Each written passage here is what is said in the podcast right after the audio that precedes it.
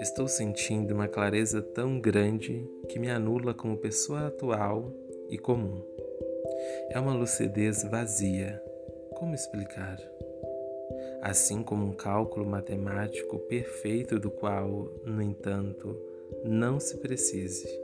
Estou, por assim dizer, vendo claramente o vazio. E nem entendo aquilo que entendo, pois estou infinitamente maior que eu mesma e não me alcanço. Além do que, que faço dessa lucidez? Sei também que esta minha lucidez pode se tornar um inferno humano. Já me aconteceu antes.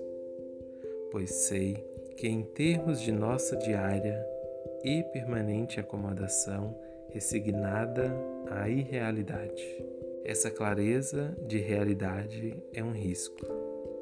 Apagai, pois minha flama, Deus, porque ela não me serve para viver os dias. Ajudai-me a de novo consistir dos modos possíveis. Eu consisto, eu consisto. Amém. Eu sou Adão Mota e você ouviu o texto A Lucidez Perigosa de Clarice Lispector.